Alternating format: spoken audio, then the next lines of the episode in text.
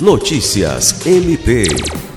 Nesta quarta-feira, 1 de junho, o Procurador-Geral de Justiça, Danilo Lovisaro do Nascimento, participou da aula inaugural do curso de formação de soldados da Polícia Militar do Estado do Acre, realizada na sede do Tribunal Regional Eleitoral em Rio Branco.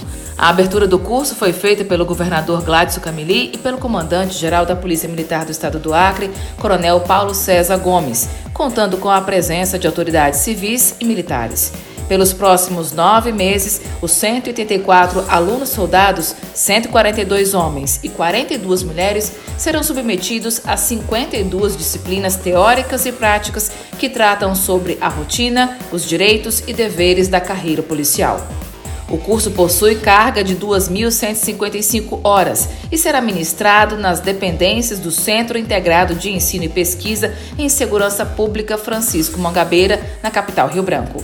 Alice Regina para a Agência de Notícias do Ministério Público do Estado do Acre.